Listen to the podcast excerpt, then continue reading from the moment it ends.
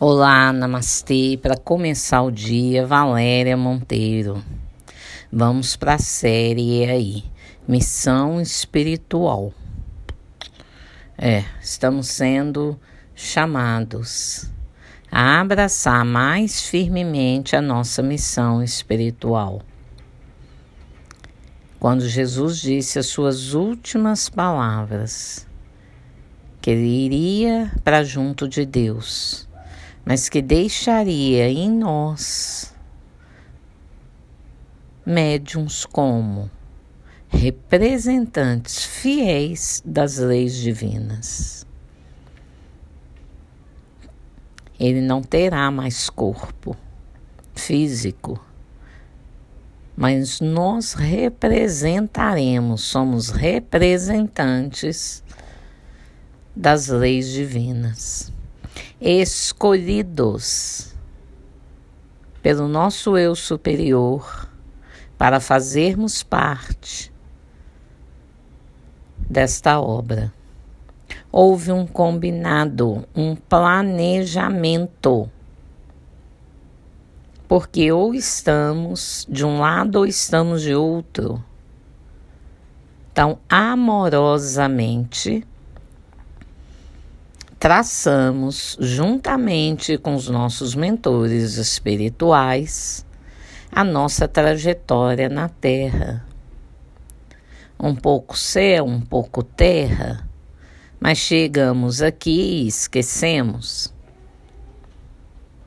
Só que, na sua grande sabedoria, nossos mentores nos enviam sinais Quando é percebido por eles que estamos saindo do caminho que traçamos, através de raiva, medo, né, conflitos, pessoas que nos desestabilizam, essas pessoas, empregos, somos tirados delas para não nos comprometermos no caminho de forma alguma. Temos sim que vivenciar a matéria, mas temos um acordo. Ah, eu não sei qual é a minha missão. Sabe sim. A vida se apresenta para você o tempo inteiro com aquilo que está pronto para você. Médium é aprender através do estudo profundo ensinar, auxiliar, servir. Aprendemos, praticamos, ensinamos e aí servimos. Estamos a serviço da vida, sim.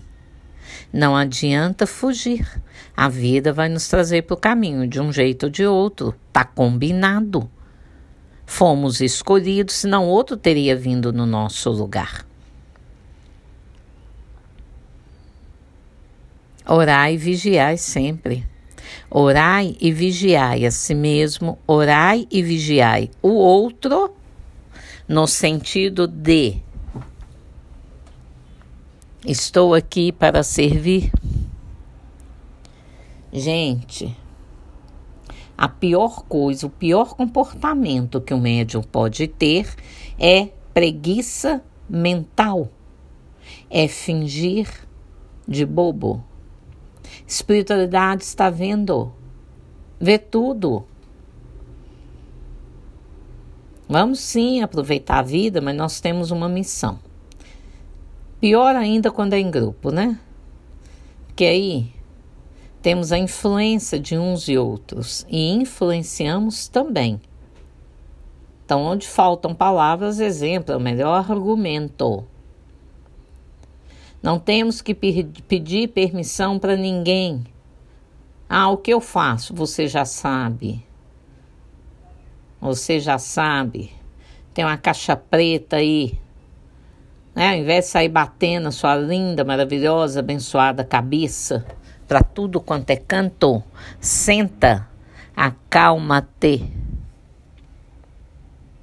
Busque inspiração através da oração, de uma conversa sincera com seus mentores. Aproxime-se deles, faça contato individual. Ninguém tem que ter babá, não. Vocês sabem o que fazem, já experienciaram. Nosso espírito tem oportunidade de conviver com o contraste, com o que é ruim, com o que é bom, para a gente aprender, escolher e permanecer e crescer naquele caminho que nos faz bem, que traz bons resultados. Somos sim representantes do Cristo aqui na matéria. Ele nos deixou e confiou a nós antes de reencarnarmos. Nos foi dada a nossa pasta com todos os tópicos. Ah, eu esqueci mas está registrado no seu espírito. E através da oração você desperta para a luz. Você começa a relembrar, você se liga à luz divina, e aí os mentores se aproximam e dão um toque final. É isto. Vá Siga em frente, é este o caminho. Continue estudando. A sua matéria será beneficiada. Em cada casa tem um escolhido para iluminar aquele sistema, para dar o exemplo.